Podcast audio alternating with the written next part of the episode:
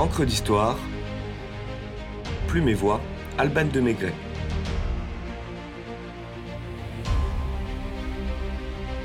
La formidable épopée de la duchesse d'Uzès.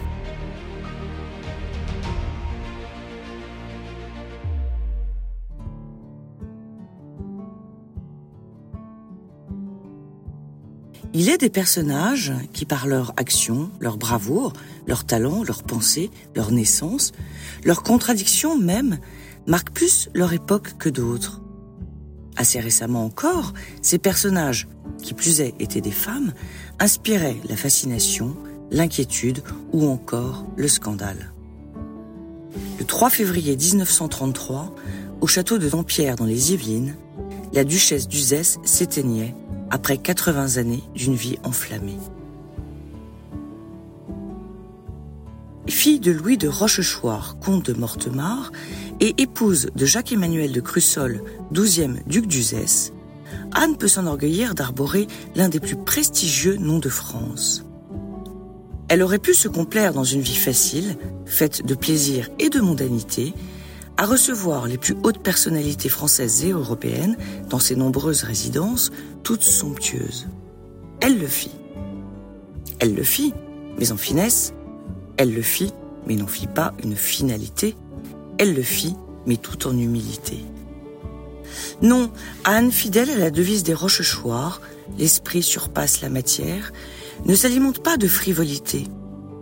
Obéissante à la devise des ducs d'Uzès, par le fer, non par l'or, combat sur tous les fronts et revêt l'armure d'une duchesse touche à tout.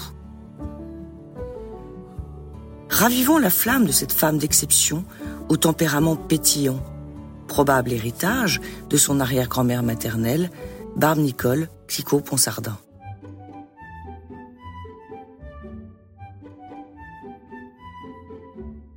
En 1878, après la naissance de quatre enfants et onze années, je cite, d'un bonheur qui ne s'est jamais démenti, passé sous la protection de l'être qu'elle a le plus aimé au monde, Anne d'Uzès se retrouve veuve à tout juste 31 ans et à la tête d'un empire foncier et financier. Merci la veuve Clicquot, soit dit en passant. Elle partage son temps entre son hôtel parisien des Champs-Élysées et les châteaux de Bonnel, de Dampierre, de La Selle ou de Boursault. Son cher Boursault, celui de son enfance, où, écrit-elle, Libre de courir dans les champs et les fermes, je ne m'inquiétais guère de ma toilette et de ma figure.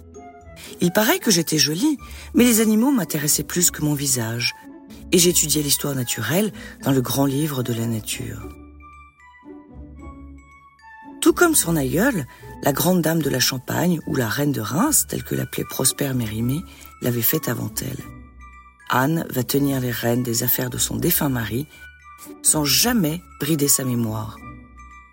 Et autant dire qu'en termes de bride ou de reine, nous avons affaire à une experte.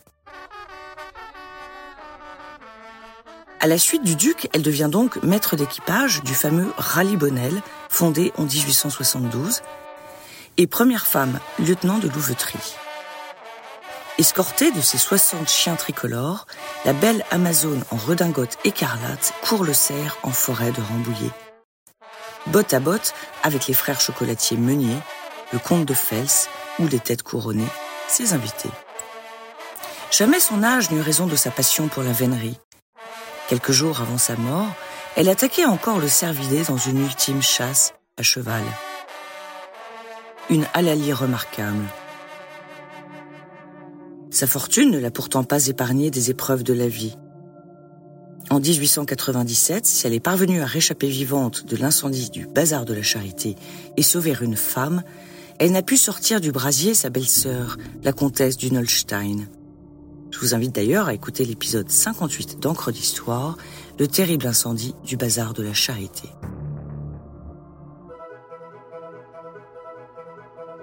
Avide de sensations, la duchesse d'Uzès vit avec son temps en pleine mutation. Fin 19e, l'industrie automobile se développe et affiche la virilité du nouveau moyen de locomotion. On croit fermement que la vitesse de ces transports nouveaux pourrait endommager les cerveaux déjà fragiles du sexe faible. Qu'importe.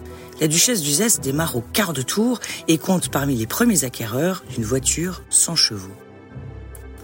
Elle est d'ailleurs la première femme à passer ce que l'on appelait le certificat de capacité, l'ancêtre du permis de conduire, institué par le préfet Louis Lépine en 1893 pour les hommes et ouvert aux femmes quatre ans plus tard. C'est toute une époque.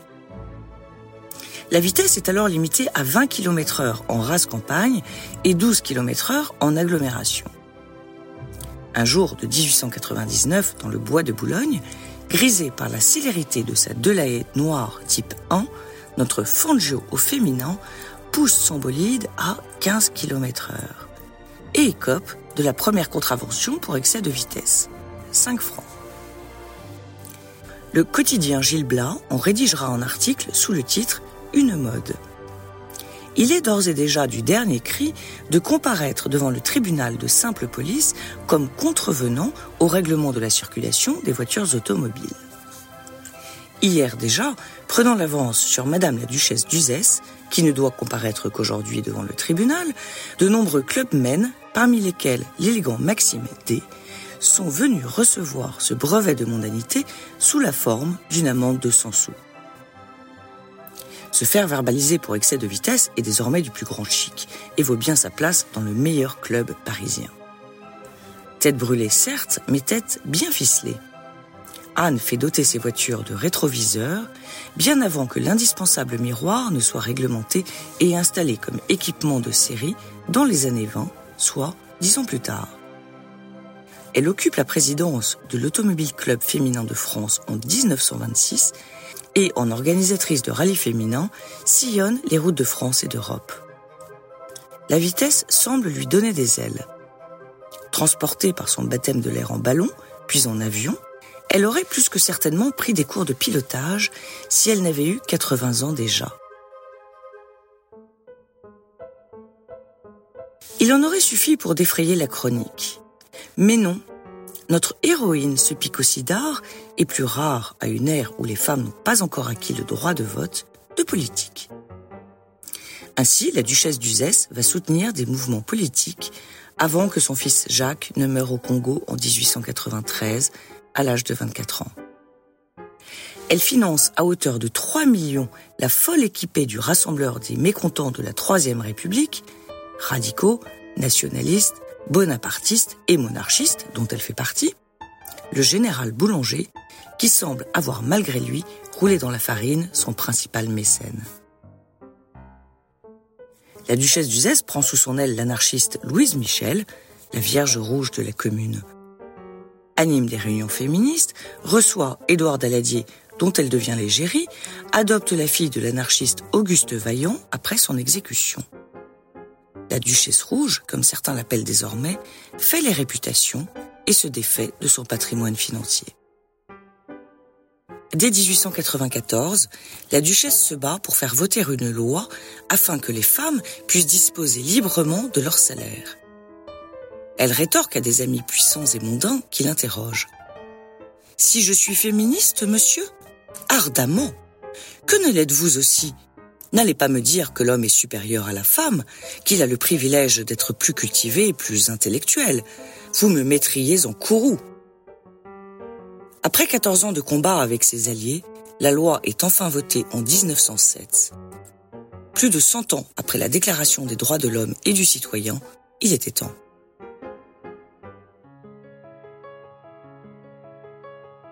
Pendant la Grande Guerre, Anne transforme le château de Bonnel en hôpital militaire auxiliaire et soigne avec dévouement les blessés en sa qualité d'infirmière major sous la houlette de la Croix-Rouge française.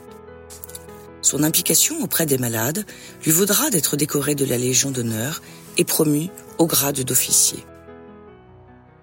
Quand elle ne chasse pas, Anne consacre son temps libre aux arts. Elle signe sous le nom de Manuela ses œuvres littéraires et ses sculptures. Sortent de son atelier des statues à son image, raffinées, monumentales, religieuses ou patriotiques. Membre de l'Union des femmes peintres et sculpteurs, Manuela peut s'enorgueillir de voir sa Vierge à l'enfant trôner dans l'église Notre-Dame des Arts de Pont de l'Arche. Sa Jeanne d'Arc à Pont-à-Mousson, son Saint-Hubert dans une chapelle du Sacré-Cœur de Montmartre, pour ne citer que. Créer lui permet d'échapper aux mondanités qu'elle aime peu et se délasser de la politique. Après la mort de son fils, elle lui puisera un réconfort silencieux et se moque de ses détracteurs. On admet difficilement qu'une femme du monde puisse avoir du talent. Combien on dit devant mes œuvres, bah, ce n'est pas elle qui a fait cela. On sait comment travaillent les femmes du monde, ça leur abîmerait les doigts. Auteur de romans, poèmes, pièces de théâtre et essais, Anne écrit sans souci de postérité. En revanche, elle fonde le Crédit intellectuel privé en 1899 pour aider les jeunes écrivains à éditer leurs premiers ouvrages. Comment a-t-elle pu tenir en haleine le caprice et la mode, l'aristocratie et la démocratie? Se demandait le journaliste Jean-Jacques Brousson. Grâce à ses qualités exceptionnelles d'intelligence et d'ouverture, grâce à son esprit chevaleresque, intrépide et raffiné, voudrions-nous lui répondre?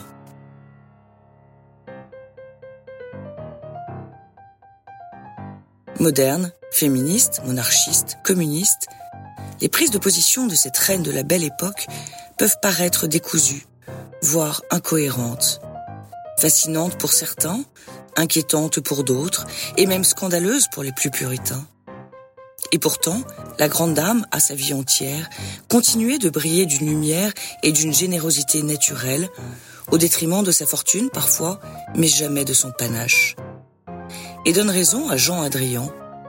Les femmes peuvent tout faire, et ça semble logique même dans les pires contradictions.